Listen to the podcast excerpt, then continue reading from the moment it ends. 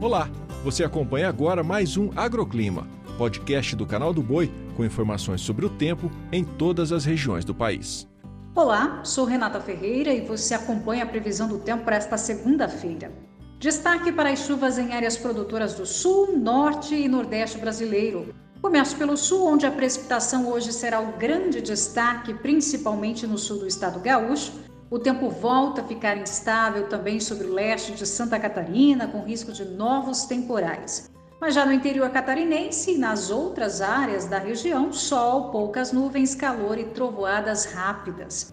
Hoje também tem previsão de chuva forte sobre áreas do norte do país. Temos a presença de nuvens bem carregadas e chove a qualquer hora do dia no leste do Amazonas, todo o estado do Pará e Tocantins.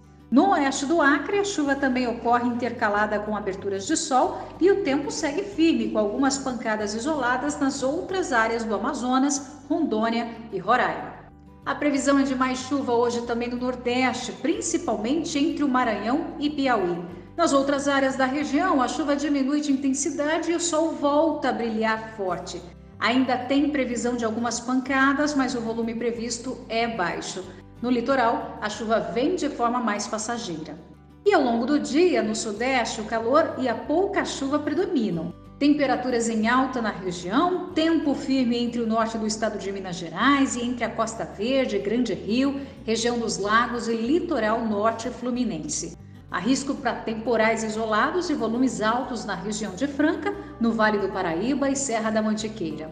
No centro-oeste, também hoje com poucas mudanças. O sol e o calor ainda predominam em todas as áreas. No norte e nordeste de Mato Grosso, no Distrito Federal e norte de Goiás, o tempo fica mais instável, com chuva e risco para temporais.